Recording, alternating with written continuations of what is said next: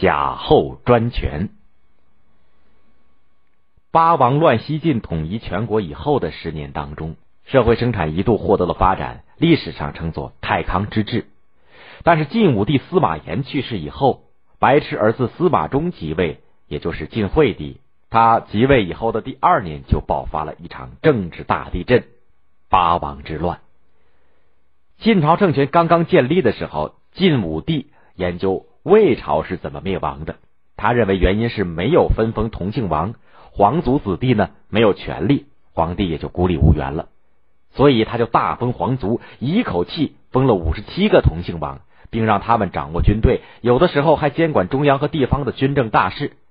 比如在晋武帝的晚年，派楚王司马维管理荆州，汝南王司马亮管理许昌，这些诸侯实际上成了强大的地方割据势力，由此而埋下了动乱的祸根。公元二九零年四月。晋武帝弥留之际，下诏由汝南王司马亮和皇后杨艳的父亲杨俊一起辅政。不料杨氏父女采取阴谋手段，伪造遗诏，排挤了司马亮。在晋惠帝司马衷登基以后，杨俊以太后之父及太傅的身份辅政，玩弄起了操纵政治的把戏。晋惠帝是个白痴，根本也不可能对国家大事发表意见。对自己的处境呢也无所谓，但是皇后贾南风，也就是功臣贾充的女儿，却凶狠而又会玩弄权术。他不愿意让杨俊独揽朝廷的大权，就和楚王司马维合谋除掉杨俊。公元二九一年的三月，楚王司马维从荆州带兵进城，宣称接到晋惠帝的密诏，讨伐谋反的杨俊。司马维迅速包围了杨俊的住宅，杀了杨俊以后，又杀了几千党羽。皇后贾南风又把太后杨艳废为庶人，也就是普通的百姓，强迫他绝食而死。随后，汝南王司马亮进京，与元老魏冠一起辅政。司马伟则掌握着中央禁军的指挥权。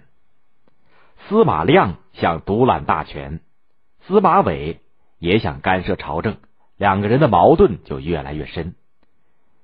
贾后也嫌司马亮碍手碍脚的，就叫晋惠帝下诏给司马伟，要他把司马亮和魏冠等人全都杀了。司马伟接到密诏以后，马上就照办了。贾后怕司马伟杀了政敌以后权力过于集中，当天晚上就宣布楚王司马伟伪造皇帝诏书，擅自杀害朝廷重臣。把他定了死罪，司马伟连喊冤枉，但是已经来不及了。从这以后，名义上晋惠帝做皇帝，实际上权力都掌握在贾后的手里边。他在朝中委派亲信党羽，掌握军机要政，专断朝政八年多，干了许多的坏事，真是臭名远扬。贾后有一个心病，就是太子司马昱不是自己所生，他长大以后。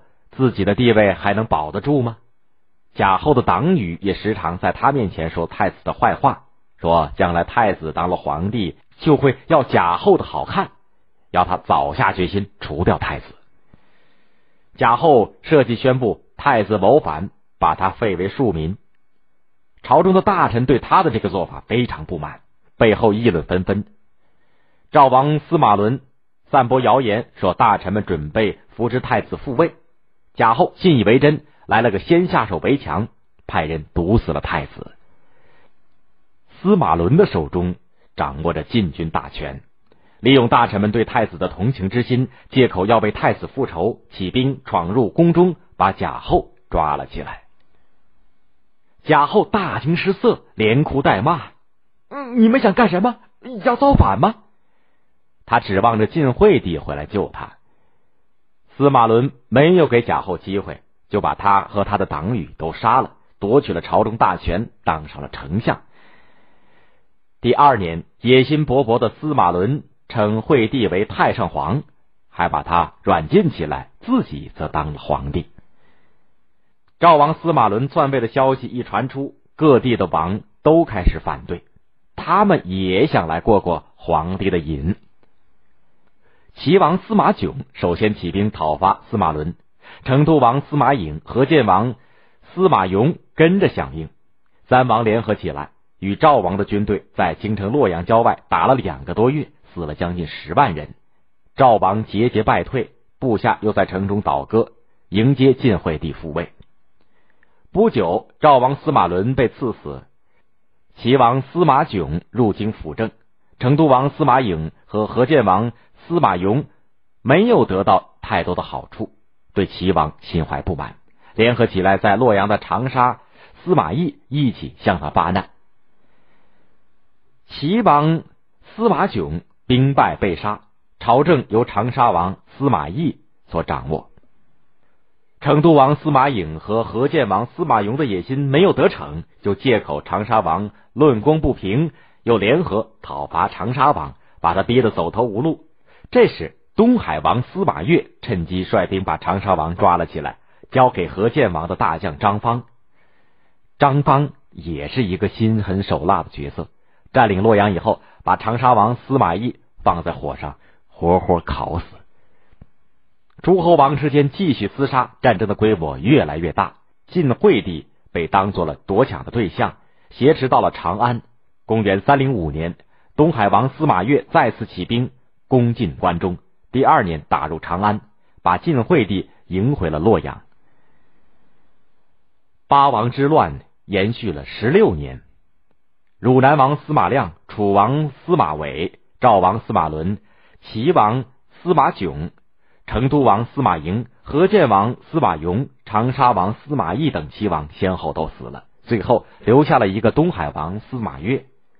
这个时候，司马越就更加肆无忌惮了。公元三零六年，他干脆把晋惠帝给毒死了，另立晋惠帝的第二十五个儿子司马炽作为皇帝，也就是晋怀帝，朝政完全掌握在他的手里。